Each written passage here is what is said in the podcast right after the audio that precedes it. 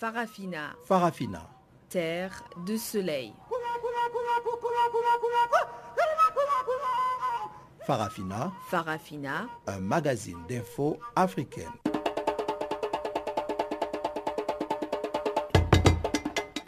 Présentation Pamela Kumba. Bonjour à tous et merci de nous rejoindre pour ce magazine des actualités sur Channel Africa, la voix de la renaissance africaine. Ibrahim Revelino est notre technicien du jour et voici les titres. Le Conseil de sécurité de l'ONU prolonge l'embargo sur les armes en Centrafrique jusqu'au 31 janvier 2018. En Tunisie, le Parlement adopte un projet de loi autorisant le vote des forces de sécurité et de l'armée aux élections municipales et régionales. Et au Cameroun, report du procès du confrère Ahmed Abba accusé de complicité de terrorisme. Et voilà donc pour les titres. Comme à l'accoutumée, euh, Guillaume Cabissoso ouvre ce magazine avec le bulletin des informations.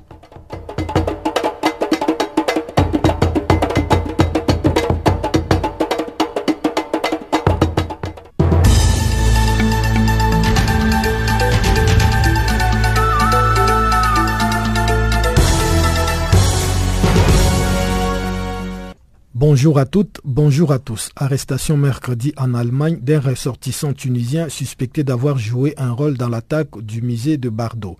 Il était recherché en Tunisie pour son rôle présumé dans les attaques du musée de Bardo et de la ville de Ben Gourdan. Le suspect a été arrêté lors d'un vaste coup de filet nocturne organisé par la police allemande dans plusieurs villes proches de Francfort. Plus de 1000 policiers avaient été mobilisés pour conduire des perquisitions dans 54 appartements, locaux ou mosquées. Les autorités allemandes les soupçonnent d'avoir recruté et dirigé une cellule de 16 personnes, un réseau destiné à perpétrer une attaque en Allemagne, mais qui a été démantelé à un stade précoce sans qu'une cible particulière n'ait encore pu être choisie. Selon un porte-parole de la police locale allemande, trois personnes soupçonnées d'avoir projeté de rejoindre des zones de guerre ont été également arrêtées mardi soir à Berlin. En Gambie, l'Agence nationale de renseignement a été rebaptisée Service de renseignement de l'État par les nouvelles autorités. Désormais dépourvue de toute prérogative pouvant l'amener à mener des actions qui pourraient être qualifiées de violations de la loi, la SIS est uniquement mandatée pour s'occuper des questions liées au renseignement de l'État et qu'elle n'aura pas effectué des arrestations et des détentions. Le gouvernement gambien a assuré que le travail de la SIS va se faire dans le respect des droits de l'homme, notamment ceux de journalistes, des activistes, des politiciens et de tous les citoyens gambiens. Le nouveau président gambien Adam Barrow avait promis de réformer cette institution étatique controversée et redoutée par la population gambienne qu'il a qualifiée d'agence de torture et de mort. Le successeur de Yahya Jammeh a promis de mener des enquêtes sur l'ampleur des allégations d'atrocités commises par la NIA et d'autres institutions de sécurité de l'État. Sous l'ancien président Yahya Jammeh, la NIA était l'une des institutions les plus redoutées du pays et était pour beaucoup de Gambiens synonyme arbitraires, de tortures, de décès et de disparitions forcées. En Mauritanie, un journaliste et militant de l'opposition condamné en juillet 2016 pour avoir lancé sa chaussure sur un ministre a été libéré mardi à la faveur d'une réduction de peine à l'issue de son procès en appel. Cheikh Baye Ould Mohamed avait été condamné en première instance à trois ans de prison ferme le 14 juillet 2016 pour outrage et violence contre une autorité publique durant l'exercice de ses fonctions. Le 30 juin 2016, alors qu'il participait à un point de presse hebdomadaire du porte-parole du gouvernement et ministre, il lui avait lancé sa chaussure sans l'atteindre, les qualifiant des ministres du mensonge. Jugé en appel à Alleg, il a été condamné à une peine réduite à un an de prison, dont sept mois ferme et le reste avec sursis. Ayant déjà purgé la période de sept mois de prison ferme, la justice a ordonné donc sa libération. Sa condamnation en première instance avait suscité des vives protestations parmi les membres de son mouvement dit mouvement du 25 février, né dans le sillage du printemps arabe et opposé au président Mohamed Oul Abdel Aziz. Plusieurs partis d'opposition avaient aussi dénoncé le jugement contre le journaliste, le qualifiant de politique. L'armée congolaise a accusé Sultan Makenga, chef de l'ex-rébellion du M23, d'avoir tué trois personnes et d'en avoir kidnappé une autre après le crash de deux hélicoptères militaires près de la frontière entre la République démocratique du Congo et l'Ouganda.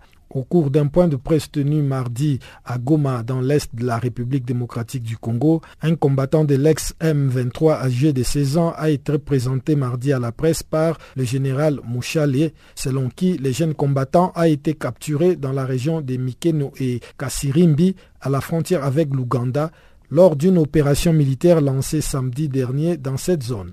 Ce jeune combattant a témoigné avoir été recruté au Rwanda, notamment pour servir des bouviers dans le Massissi avant d'être dévié de cet objectif, puis amené en Ouganda avant de traverser de nouveau la frontière pour s'installer dans le parc national des Virunga en République démocratique du Congo. À peine ouvert mardi à Abidjan, les procès des dix Ivoiriens, la plupart des militaires accusés d'enlèvement et d'assassinat des quatre hommes, dont deux Français en 2011 en pleine crise post-électorale, a été reporté au 21 février prochain. Le président de la Cour a fait état de l'absence de cinq accusés sur dix pour des raisons matérielles, ces personnes n'étant pas assistées par des avocats. Le directeur de l'hôtel Novotel d'Abidjan, Stéphane Fandi Ripel, Yves Lamblin, directeur général de la FICA, le plus grand groupe agro-industriel ivoirien, et figures du patronat local notamment, avaient été enlevés par un commando militaire le 4 avril 2011 dans Abidjan pendant les combats. Ils avaient été torturés et tués selon le nouveau gouvernement du président Alassane Ouattara. Mais selon un enquêteur indépendant, les quatre hommes ont été victimes d'un enchaînement malheureux des circonstances.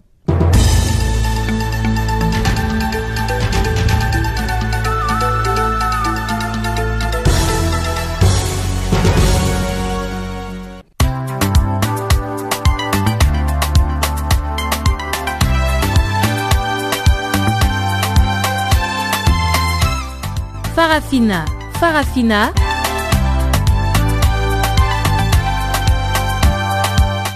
L'actualité panafricaine en français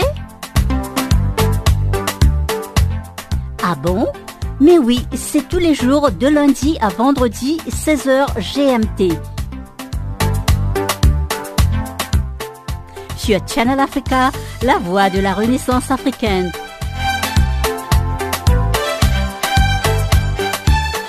Et n'oubliez surtout pas de tweeter French Farafina.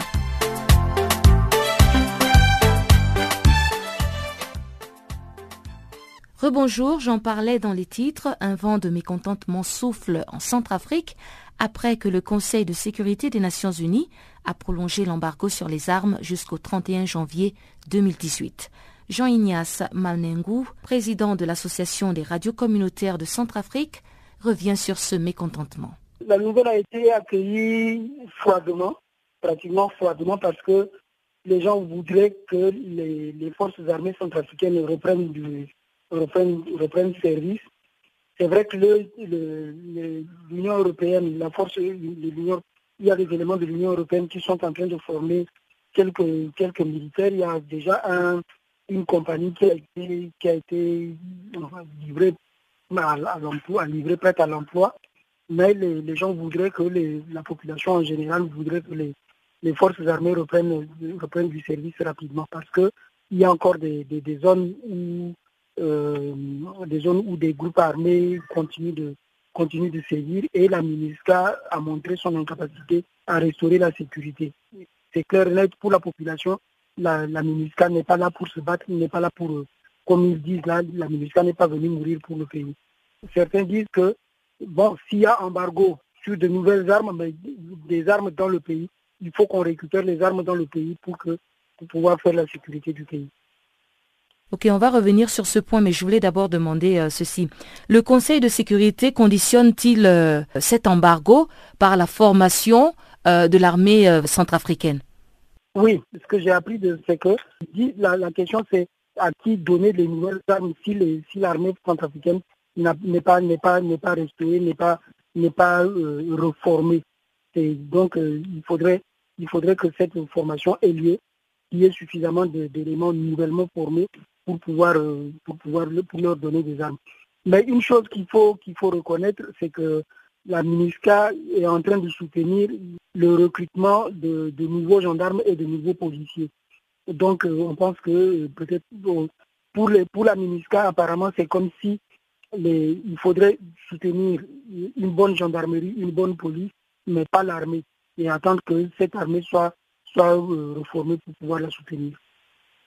Alors pour revenir sur le volet sécuritaire, bon, euh, vous l'avez déjà mentionné que la MINUSCA a, démontré son incapacité à, assurer la protection des populations à travers tout le territoire national. Alors vous pensez quand même que, outre le fait que la MINUSCA assiste au recrutement des, euh, nouveaux gendarmes, il y aurait un intérêt quand même à prolonger cet embargo sur les armes jusqu'en 2018 Non, je pense pas. Je pense pas que ça, pense pas que ça se justifie parce que de fait, euh, il y a des militaires centrafricains qui sont là, qu'on paye, qui, soient formés ou non formés, ils sont toujours payés. Et tant qu'on les a pas, tant qu'on les a pas renvoyés, donc ils, font partie de l'armée centrafricaine.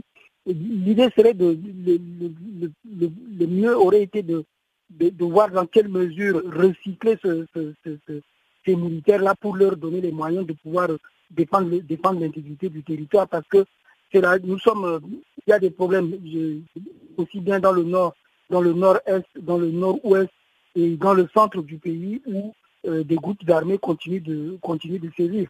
La, ville de Bambari, par exemple, qui est en plein centre du pays, est entourée par des, groupes d'armées et qui sont là, l'arme au pied, attendant je ne sais pas quel moment pour pouvoir, euh, pour pouvoir passer à l'attaque. Et ça, ce sont des problèmes inter, inter-Séléka, donc des anciens groupes de Séléka qui, sont là, mais qui, qui va défendre cette, la population La population n'a personne pour la défendre pour l'instant. Et ça, le prolongement de cet embargo-là, je crois que ça ne se justifie pas.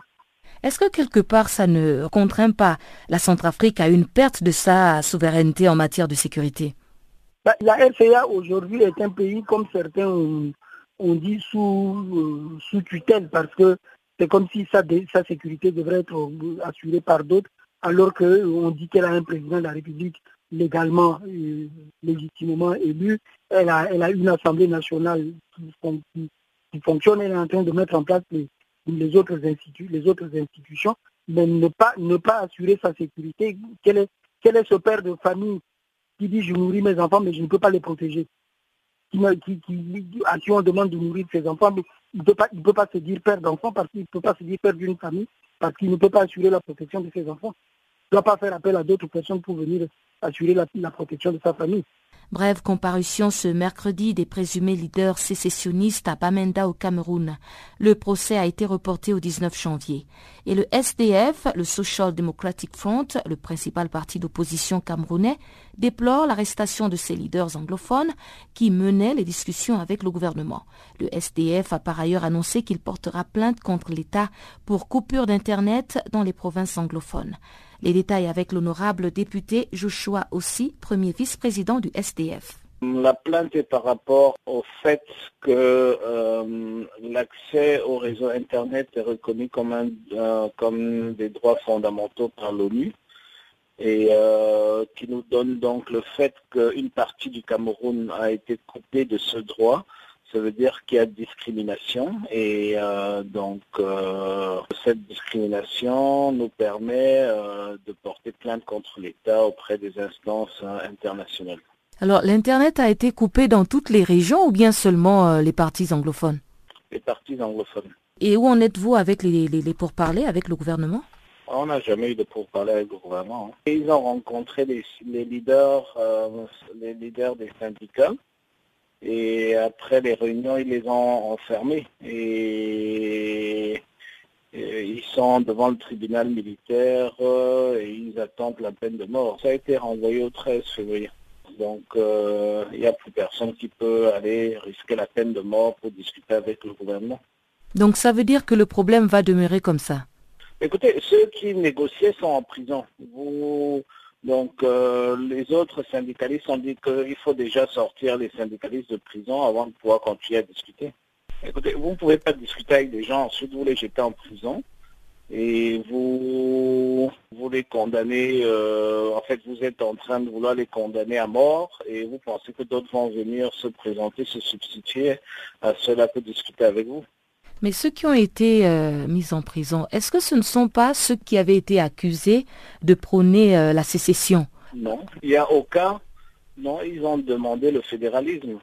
Mais comme M. Bia euh, est pratiquement sénile avec son âge, il ne comprend pas que le fédéralisme, ce n'est pas la sécession. Et même si quelqu'un prône la sécession, s'il le prône verbalement, ça ne fait pas de lui un criminel. Mhm. Tout individu a, a- peut, peut lancer un débat. Maintenant, il faut, il faut plutôt euh, euh, la force de l'argument de l'État pour que les gens restent dans le pays plutôt que la- l'argument de la force pour, les faire, pour les contraindre à rester. Ils font en ce moment. Dans une démocratie, aucun débat ne peut être tabou. On ne peut pas parler de liberté de parole et en même temps on interdit aux uns et aux autres d'utiliser certains mots. Et parlons justement de cette crise anglophone. Maître Nouga Jean-Marie, secrétaire à la communication de l'Union des populations du Cameroun, pense que le problème anglophone s'étale aujourd'hui sur trois dimensions. La situation anglophone, euh, elle, est, elle peut être annonciatrice d'autres situations au Cameroun parce qu'elle a triple dimension. La première dimension est une déstabilisation des officines étrangères qui, euh, n'ayant pas tout à fait réussi avec Boko Haram, euh, ont réfléchi pour trouver un système interne une possibilité vraiment euh, un train camerounais, un train camerounais pour arriver à déstabiliser le pays, parce qu'il faut déstabiliser, déstabiliser, c'est la politique de l'Europe quand euh, les économies ne marchent pas bien. Alors donc il faut déstabiliser. Apparemment le monde musulman euh, résiste. Là, habituellement l'Afrique résiste un peu moins. Il faut donc déstabiliser les États porteurs, les plus grands États, et porteurs et fragiles. Ça, c'est la première dimension. La deuxième dimension, c'est la dimension de la mal-gouvernance, la mauvaise gestion, en fait, de l'unité ou de la nation, du principe national. C'est ce que je peux comme ça que Le principe national, comme je l'appelle, a été très, très mal géré euh, jusqu'à présent.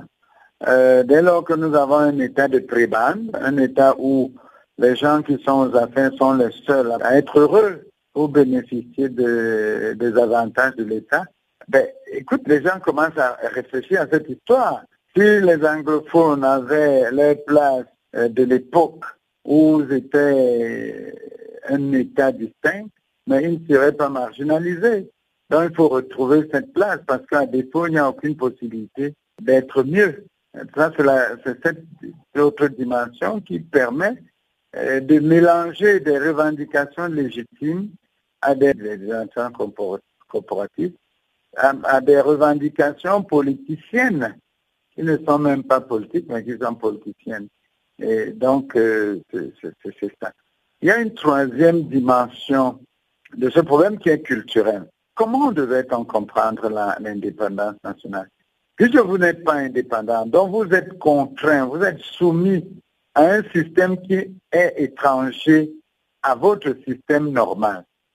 Alors, que devait, être, que devait signifier l'indépendance? C'est le retour aux cultures camerounaises qui avaient été interdites par le colon. Donc, euh, voilà la triple dimension d'un problème qui est malheureusement géré par des personnes qui me semblent incompétentes. Elles ne savent jamais apprécier les choses convenablement. Euh, elles euh, euh, continuent à proclamer la liberté, mais en usant de répression dans la pratique. Et, et voilà, et quand tout cela se mélange, eh bien, on a ce que vous voyez à l'heure actuelle dans le Nord-Ouest. Oui, parce qu'aujourd'hui, on parle de sécession, fédéralisme. N'est-on pas en train de s'éloigner de très loin même du cœur du problème anglophone? Était-ce réellement cela, les revendications des, des avocats et des enseignants anglophones? Justement, euh, il y a ces trois éléments que je viens de vous évoquer. Mm. Il y a ces trois dimensions qu'on ne- qu'on n'a pas maîtrisées. Au départ, c'est une revendication corporative. Elle est maintenant exploitée, ça c'est très très très certain. Elle est exploitée par ceux qui manipulent euh, ou ceux qui manipulaient le Western Cameroun, le, CNC, qui sont aux États-Unis, mais pas seulement, qui sont un peu partout. Et le, le CNC se, révèle être un appui pour euh, les revendications corporatives, c'est-à-dire ceux qui sont dans les revendications corporatives comptent sur le CNC pour ne pas trop subir la répression. Parce qu'en fait, en face, on ne leur offre que la répression. C'est ça qui rend les choses difficiles. Les capacités de dialogue ont complètement disparu, enfin, n'ont pas été explorées convenablement. donc, les gens qui avaient des revendications vraiment ordinaires et incompréhensibles, ils s'appuient finalement sur des gens qui ont des revendications politiciennes, notamment le CNC, et ça aboutit à, cette, à ces revendications qui sont aujourd'hui euh, du fédéralisme et tout le reste. C'est ça, c'est une situation très très mal gérée. Et voilà, ça dit jusqu'à présent en fait, en fait de gestion. Au Cameroun encore, report à jeudi de l'audience du correspondant de RFI en langue Aoussa. Ahmed Abba est en prison depuis plus d'un an et il est accusé de complicité et non-dénonciation d'actes terroristes pendant qu'il travaillait sur des attaques de Boko Haram dans le nord du pays. Le fond de l'affaire n'a toujours pas été abordé alors que les juges doivent se prononcer jeudi sur le rapport d'expertise censé servir de base au procès. Un rapport vivement dénoncé par maître Clément Nakong, l'un des avocats d'Ahmed Abba. Oui, déjà du procès, l'affaire passe demain. Demain, il s'agit le 2 février. Euh, à la dernière audience, c'est-à-dire le 4 janvier 2017, euh, un rapport d'expertise avait été produit et nous l'avons bien évidemment contesté parce que nous n'avions pas été associés à l'élaboration de ce rapport, alors que la décision du tribunal, qui avait commis l'expert et qui avait ordonné l'expertise, avait bien indiqué que les parties, c'est-à-dire euh, notre client et l'accusation, devaient être associés aux opérations d'expertise, puisque la décision a bel et bien indiqué que nous devions être informés de l'heure, du lieu des lieux et de toutes les opérations d'expertise dont nous comptons ce rapport d'expertise, ce n'est plus un rapport contradictoire. Donc, euh, voilà, à l'occasion de l'audience de demain, nous allons réitérer ces mêmes observations parce que nous attendons du tribunal qu'il annule ces opérations d'expertise parce qu'elles n'ont pas été faites euh, selon les vœux de la décision, elles n'ont pas été faites conformément aux dispositions de procédure pénale. Pourquoi ces procès doit-il tirer toujours en longueur? Est-ce que vous avez des cas d'exception à soulever pour un peu faire de sorte que ces procès puissent accélérer afin que la décision finalement soit prise par rapport euh, à notre confrère euh, Ahmed Abba? Oui, voyez-vous, euh, nous défendons une cause suffisamment grave parce que notre client, votre confrère qui est poursuivi, il est passible de la peine de mort parce qu'il est poursuivi pour complicité d'actes de terrorisme. Ce qui fait que tous les actes que nous posons pour assurer sa défense doivent être mesurés, doivent être bien regardés et doivent être entiers pour assurer bien sa défense, de sorte qu'au moment où la décision doit être rendue, que nous n'ayons aucun regret, de sorte que nous sachions que nous avons donné tout ce qu'il fallait pour défendre sa liberté. Donc, nous ne laisserons passer aucune violation d'une règle de procédure pour la défense des intérêts de M. Ahmed C'est vrai, ça fait traîner le procès, mais je préfère un procès qui traîne un peu et au cours duquel on respecte les droits de la défense, au lieu d'un procès qui va très vite et pendant le déroulement duquel les droits de la défense sont violés et à la fin, notre client est condamné à mort. À la fin, quel est le reproche euh, fondamental que vous pouvez formuler à l'endroit de la partie civile ou même plutôt euh, du juge qui est en charge de ces dossiers? Non, nous n'avons aucun reproche à faire au juge. Que justifie euh, aucun, aucun reproche. Le reproche que nous faisons, c'est pour le moment, c'est aux. Parce que le, tribunal a demandé aux experts de faire un travail selon certaines règles. Ils ont violé la décision du juge. Ils ont violé euh, les dispositions du code de procédure pénale. C'est le reproche que nous faisons dans ce dossier, nous faisons un reproche aux experts. Nous posons la question pourquoi ne se conforment-ils pas à la décision qui les a commis Pourquoi ne se conforment-ils pas dans les déclarations de au code de procédure pénale Il s'agit d'un rapport contradictoire. Un rapport contradictoire à des règles. Un rapport contradictoire doit se faire en associant des parties. Un rapport contradictoire doit se faire dans la neutralité et dans l'impartialité. Et notre report, notre reproche principal est fait direction des experts, cela pourtant qui déjà concourir à la manifestation de la vérité. Donc voilà.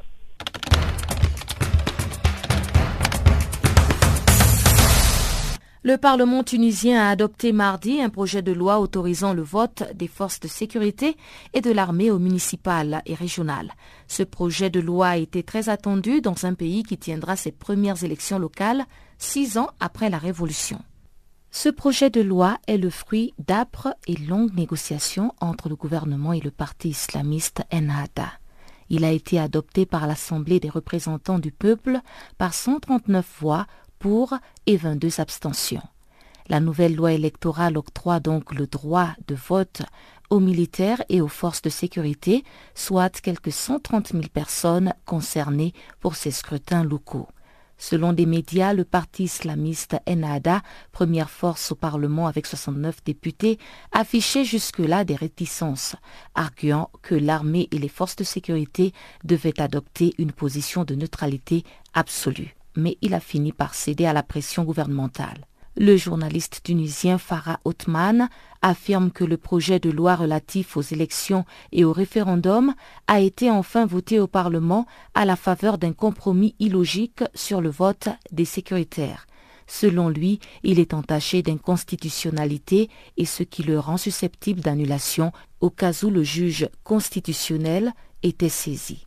Pour le comprendre, il faut remonter à l'examen de l'article 6 du dit projet. Il stipule qu'un tel droit n'est reconnu qu'aux élections municipales et nullement aux élections nationales, ce qui est une flagrante violation de l'égalité des citoyens devant la loi, notamment en ce domaine si sensible du droit de vote, parfait symbole de la qualité de citoyen tunisien.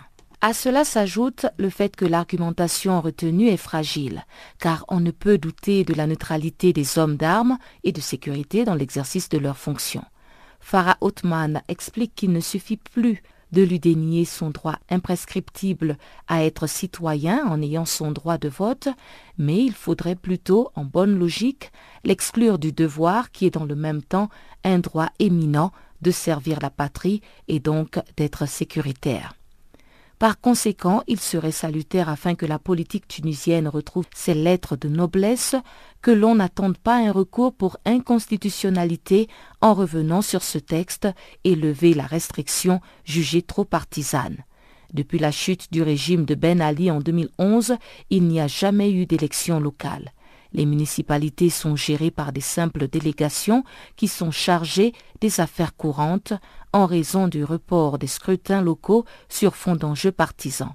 Il faut toutefois préciser que la question du droit des hommes d'armes au vote lors des législatives et à la présidentielle n'a pas encore été tranchée, ce qui constitue un point d'achoppement pour la tenue des élections locales d'ici la fin de l'année. La commission électorale tunisienne estime qu'il faut au moins huit mois à compter de l'adoption de la loi pour organiser ces scrutins.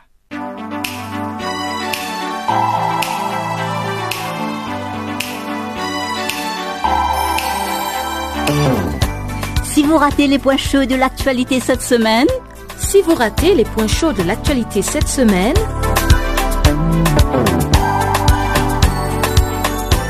eh bien, sans plus tarder, suivez la revue des actualités de la semaine sur Channel Africa, la voix de la Renaissance africaine.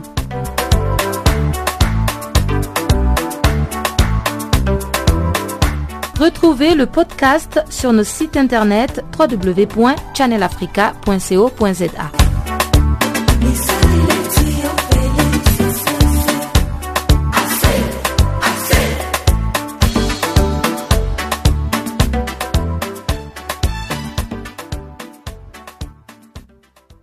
L'actualité sur Farafina, c'est aussi euh, l'actualité économique et sans plus tarder, retrouvons Chanceline Louraquois qui va nous présenter le bulletin économique du jour.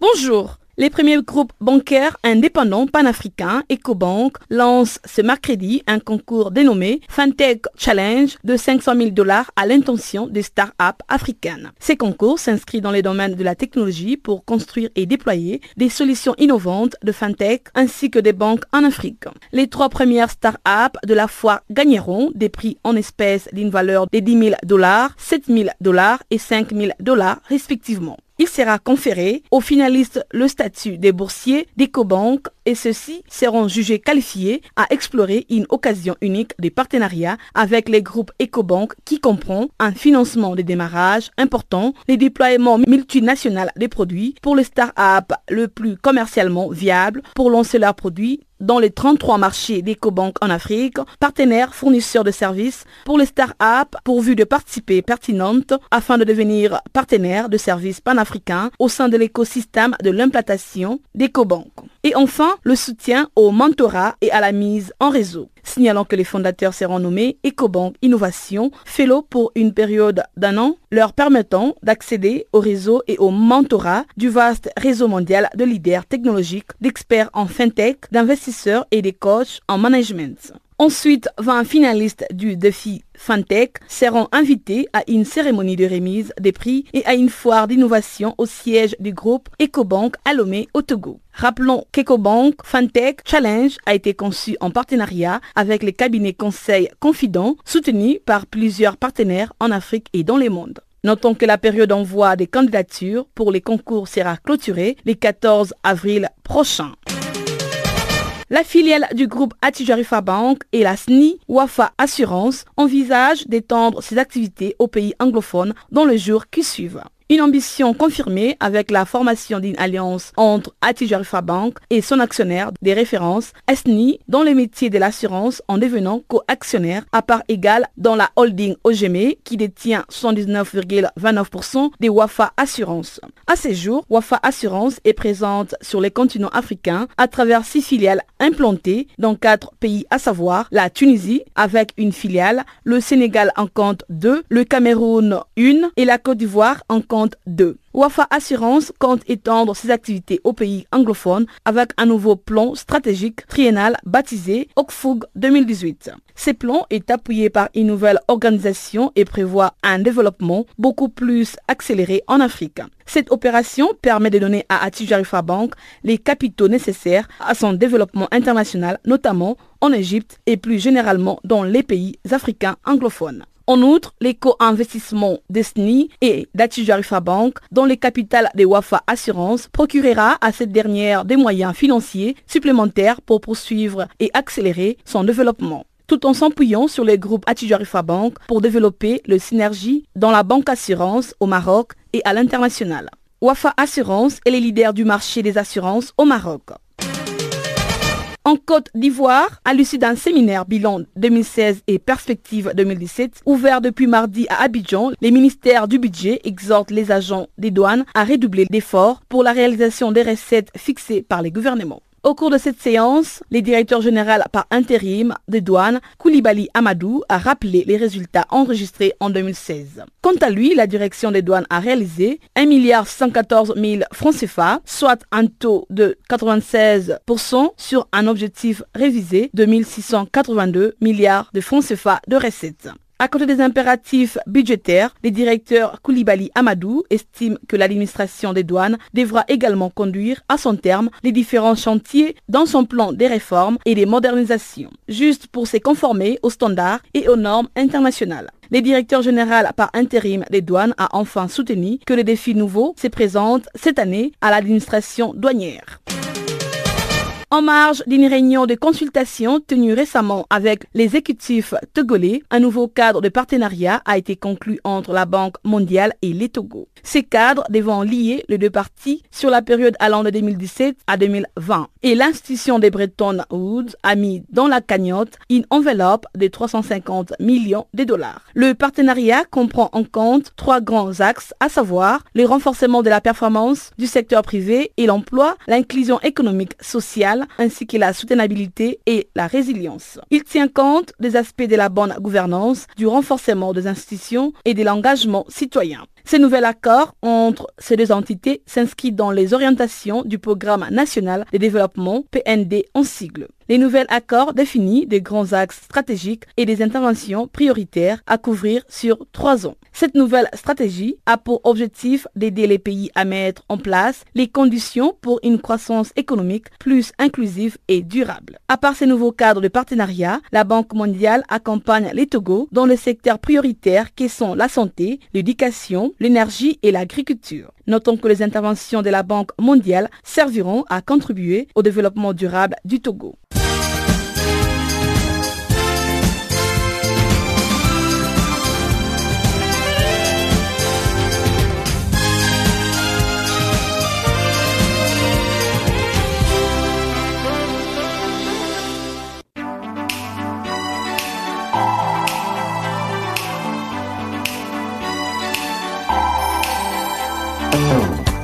Si vous ratez les points chauds de l'actualité cette semaine, si vous ratez les points chauds de l'actualité cette semaine,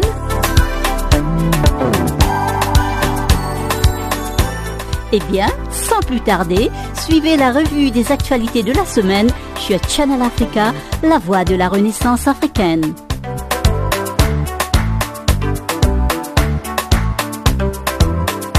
Retrouvez le podcast sur nos sites internet www.channelafrica.co.za.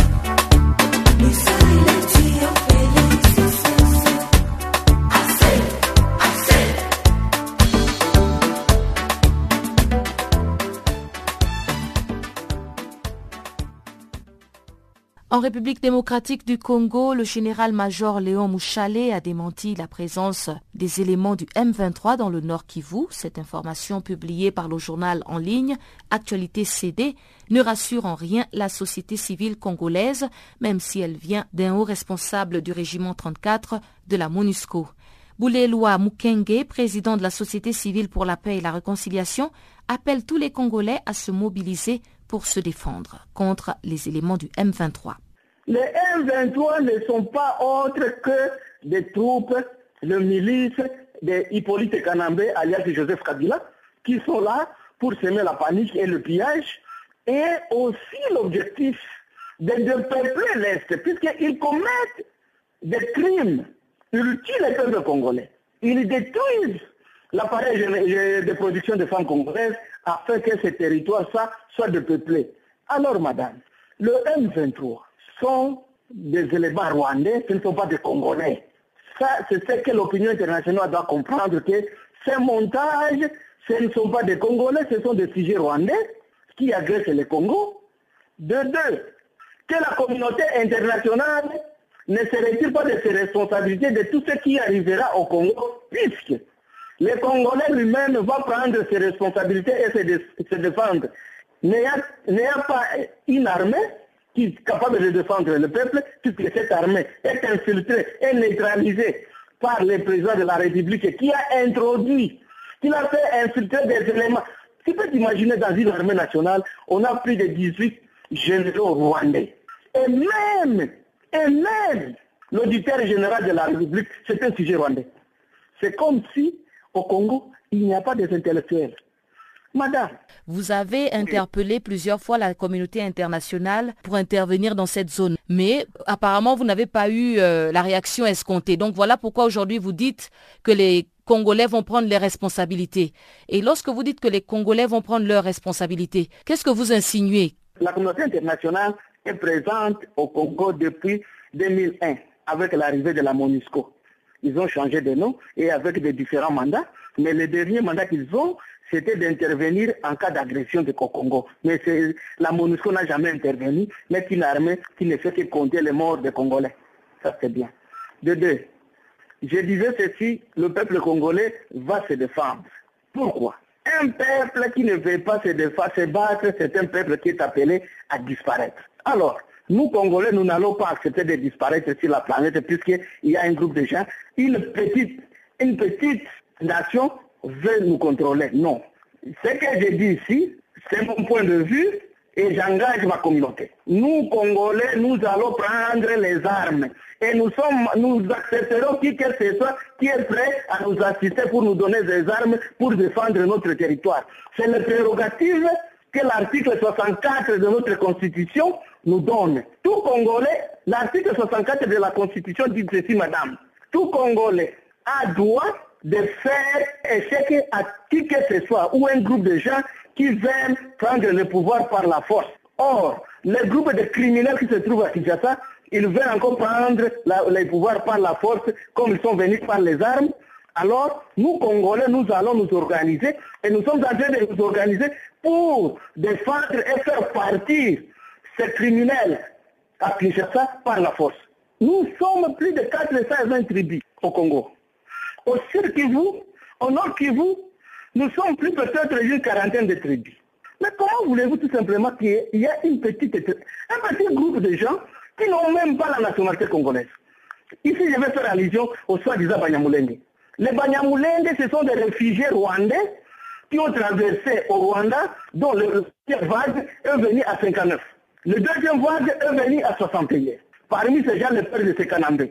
Ces gens ont été placés d'abord dans la plaine de la Russie, chez nous sur Kivu, et comme ils opéraient des inclusions pour tenter de renverser le pouvoir de Kaibanda au, Rwanda, l'ONU avait jugé utile de les ramener comme la Convention internationale dit qu'il faut déplacer les, camps de réfugiés loin des frontières de leur pays. Ils avaient, des, ils avaient estimé de les placer sur la montagne de Moulengue. Moulengue, c'est une montagne qui se trouve dans la zone d'Ouvira et c'est les tribus de Bafulero. Il n'y a jamais eu au Congo, madame, un tribu qui répond au nom d'un arbre ou d'un objet ou d'une pierre. Toutes les tribus congolaises répondent au nom de leurs ancêtres. Cette fabrication de Banyamulenge, ce n'est pas une tribu congolaise, ce sont des réfugiés. Nous allons prendre notre responsabilité de nous défendre par tous les moyens et faire partir l'ennemi. Et ainsi, la communauté internationale viendrait, on, on va lui demander qu'est-ce qu'ils entendaient. Puisqu'on a tué plus de 7 millions aujourd'hui aux conditions infligées, aux, conditions inhumaines infligées au peuple congolais. Et ici, je fais appel à nos compatriotes congolais. Partout où vous vous trouverez, vous devez contribuer par vos moyens pour la défense de notre patrie. Puisque nous n'avons plus une seconde nationalité. Il n'y a qu'une seule, qu seule République démocratique du Congo et nous devons la défendre. En Mauritanie, la condamnation à mort d'un jeune blogueur pour un article jugé blasphématoire va être réexaminée. C'est la décision de la Cour suprême qui a opté de renvoyer le dossier de Sheikh Ould Mohamed Ould Mektir devant une cour d'appel autrement composée pour corriger les erreurs commises. Mais pour le président du Forum des organisations mauritaniennes des droits humains, il ne s'agit là que d'une parodie de justice, car en réalité, le jeune blogueur doit tout simplement bénéficier d'une relaxe. Mamadou Sarr est au micro de Guillaume Cabissoso. En ce qui nous concerne, euh, nous sommes vraiment préoccupés par euh, la situation qui arrive à notre compatriote. Euh, vous voyez, c'est que le, problème, c'est qu'aujourd'hui, ce n'est pas la justice qui fait le travail, c'est un peu l'opinion. Une opinion scientifique qui n'a rien compris par rapport cas à tout ce qui est relatif Sinon, un problème qui a été jusqu'au niveau, en tout cas, de la Cour suprême. Que ce dernier encore renvoie euh, à la Cour d'appel, ça veut dire qu'il n'y a pas aujourd'hui une volonté. Et surtout un courage euh, pour que ces, ces magistrats puissent statuer définitivement sur le cas de Haïti. Bon, effectivement, en montant maintenant, il y a cette pression de la vie qui souhaitait, en tout cas, qu'il soit exécuté. Par contre, la Mauritanie a ratifié beaucoup d'engagements concernant en tout cas euh, euh, la, la, vie des personnes, ce qui fait qu'il y a un, un, un dilemme. Donc aujourd'hui, je peux dire que la justice est complètement mise à l'écart, ce sera seulement une décision exécutive. Donc il faut que cette justice reçoive des ordres dans un sens d'un sinon vraiment c'est la position. Parce que cela ne s'explique plus pendant des, des années des années, cette question à chaque fois est remise en cause, à chaque fois euh, à chaque fois tout est raté qu'aujourd'hui, cette justice est incapable, à notre sens, euh, de faire le, la lumière et le point de vue. Nous, en tout cas, nous continuons effectivement à exiger effectivement qu'il y ait une justice indépendante, qui puisse statuer sereinement, en ne tenant compte d'aucune pression, de quel que soit. Malheureusement, ce n'est pas le cas euh, en que lors du procès, c'est une mobilisation de tous ces extrémistes, en tout cas, violents, qui pour eux, il faut que cette personne soit sont exécutés. Alors que fait, depuis 1984, il y a un moratoire, personne n'a été exécuté.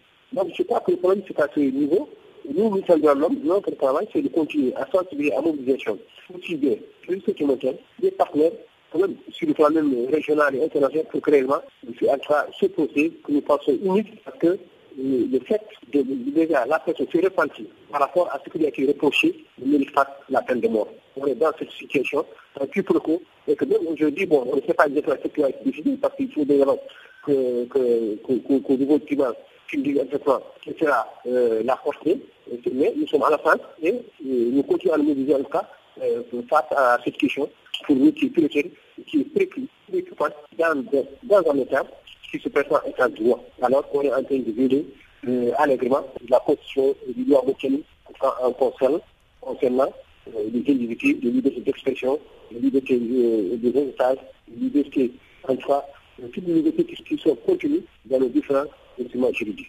Est-ce que le fait que la Cour suprême ait quand même décidé que ce procès soit réouvert n'est pas là un pas en avant en direction d'une justice équitable en Mauritanie finalement?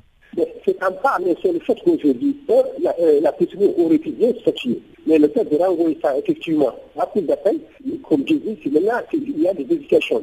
Que faut-il faire Est-ce qu'il faut le condamner à mort est-ce qu'il faut le libérer, ou le condamner en cas de peine qui ne soit pas la peine de mort? C'est ça le problème aujourd'hui. Est-ce qu'aujourd'hui, euh, cette justice aura le courage, aura l'indépendance, la volonté politique de résoudre cette question suivant les mêmes juridiques En tout cas, nous, nous sommes, pessimistes par rapport à cela. Mais euh, si effectivement aussi c'est un autre chose, nous sommes très heureux que ça soit vu dans le domaine de la justice. Mais en tout cas, nous on préoccupés du fait qu'on a dit que le fait que la Cour suprême n'arrive pas à définitivement, que le renvoi encore à la justice. Bon, nous sommes en train d'observer, nous allons voir exactement dans quel sens ça va en train de se. Mais en tout cas, nous sommes préoccupés. Est-ce que vous craignez toujours que la Cour d'appel qui va réouvrir ces dossiers puisse euh, encore euh, confirmer les charges qui ont été prononcées à l'encontre euh, de Mohamed Sheikh Oul Mohamed? C'est ça. Maintenant, est-ce que là, cette, Cour d'appel qui avait déjà train qui s'était prononcé, les personnes, au niveau de la cassation. Et maintenant, vraiment, qu'est-ce qui s'est passé à ce niveau C'est seulement quand on aura, en tout cas, euh, ce qui est continu, parce qu'on n'a pas encore de continu, ce qui a été dit de la Cour suprême, nous allons fixer est-ce que vraiment il y a une volonté de, revoir vraiment ce problème de compte en compte. C'est notre cas grand Mais je vous dis, nous ne sommes pas très optimistes connaissant un peu la situation dans notre pays. Près d'un enfant sur quatre dans le monde vit dans un pays touché par un conflit ou une catastrophe. L'UNICEF, le Fonds des Nations Unies pour l'enfance, décrit le sort des enfants dans le besoin dans le monde dans ce nouveau rapport intitulé Action humanitaire pour les enfants. L'UNICEF l'a donc présenté à Genève et il fait un plaidoyer sur son appel pour 2017 qui s'élève à 3,3 milliards de dollars américains. Manuel Fontaine, directeur des programmes d'urgence de l'UNICEF, nous en parle au micro de nos confrères de la radio des Nations Unies. Près d'un enfant sur quatre dans le monde vit dans un pays touché par un conflit ou une catastrophe. L'UNICEF, le Fonds des Nations Unies pour l'enfance, décrit le sort des enfants dans le besoin dans le monde dans ce nouveau rapport intitulé Action humanitaire pour les enfants. L'UNICEF l'a donc présenté à Genève et il fait un plaidoyer sur son appel pour 2017 qui s'élève à 3,3 milliards de dollars américains.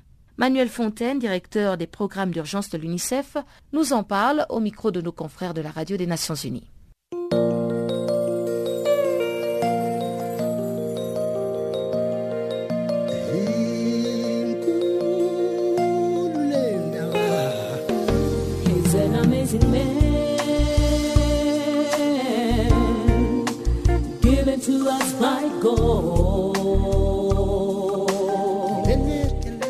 Channel Africa, la voix de la renaissance africaine. Écrivez-nous sur notre page Facebook Channel Africa. Faites-nous des tweets French Farafina ou bien Channel Africa 1.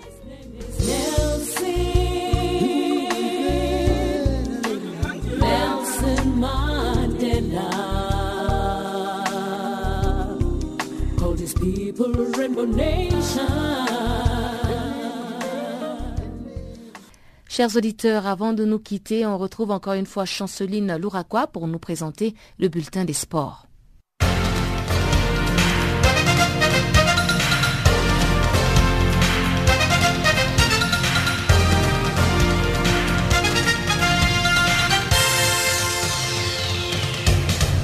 Chers auditeurs de Channel Africa, bonjour. La Coupe d'Afrique des Nations 2017 reprend ses droits ce mercredi avec la première demi-finale qui opposera le Burkina Faso à l'Égypte au stade de l'amitié de Libreville. Pour ce faire, les étalons devront donc surprendre les pharaons, invaincus depuis 23 matchs dans la compétition, qui n'ont toujours pas concédé le moindre but lors de cette édition. Actuellement, les Burkina Faso et les Ghana, qui ont obtenu leur billet pour le demi-finale en battant la République démocratique du Congo et la Tunisie, portent l'espoir de l'Afrique de l'Ouest. En dominant la Tunisie en quart de finale, le Burkina Faso s'est permis de rêver au titre continental. Et les Black Stars, dans leur conquête du titre de la Coupe d'Afrique des Nations 2017, devront faire face aux Lions indoptables du Cameroun les jeudis à Franceville. Le Ghana se qualifie donc pour la sixième fois consécutive à une demi-finale de la Coupe d'Afrique des Nations de football. Le Cameroun, qui a fait sortir le Sénégal, l'un des favoris de la compétition après les tirs au but, aura des arguments à faire valoir face aux protégés d'Avran Grant.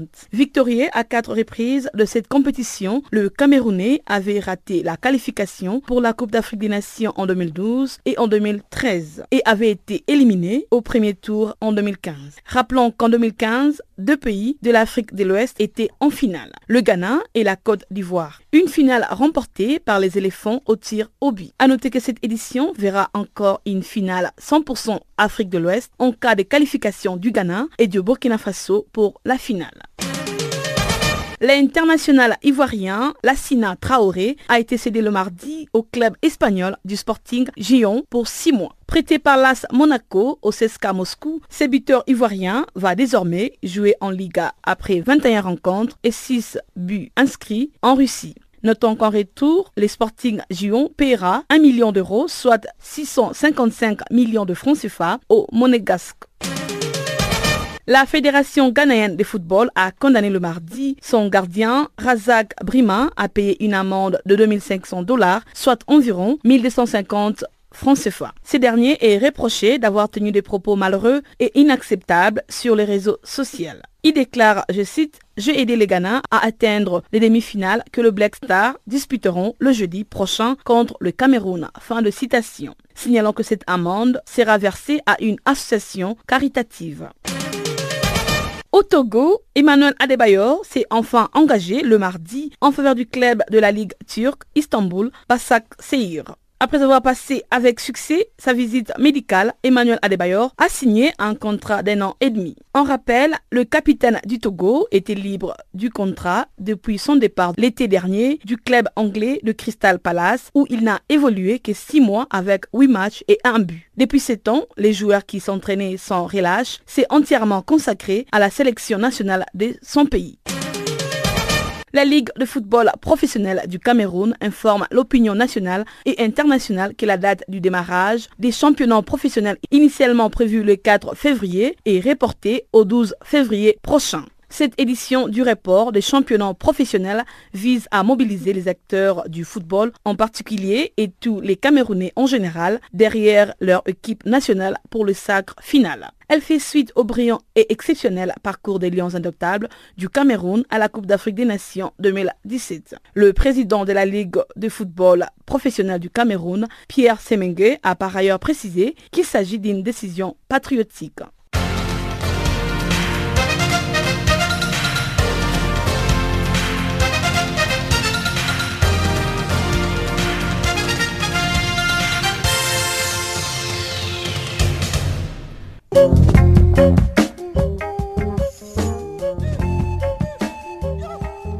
C'est donc sur cette note que s'achève cette édition de Farafina. Chers auditeurs, merci encore une fois d'avoir été des nôtres.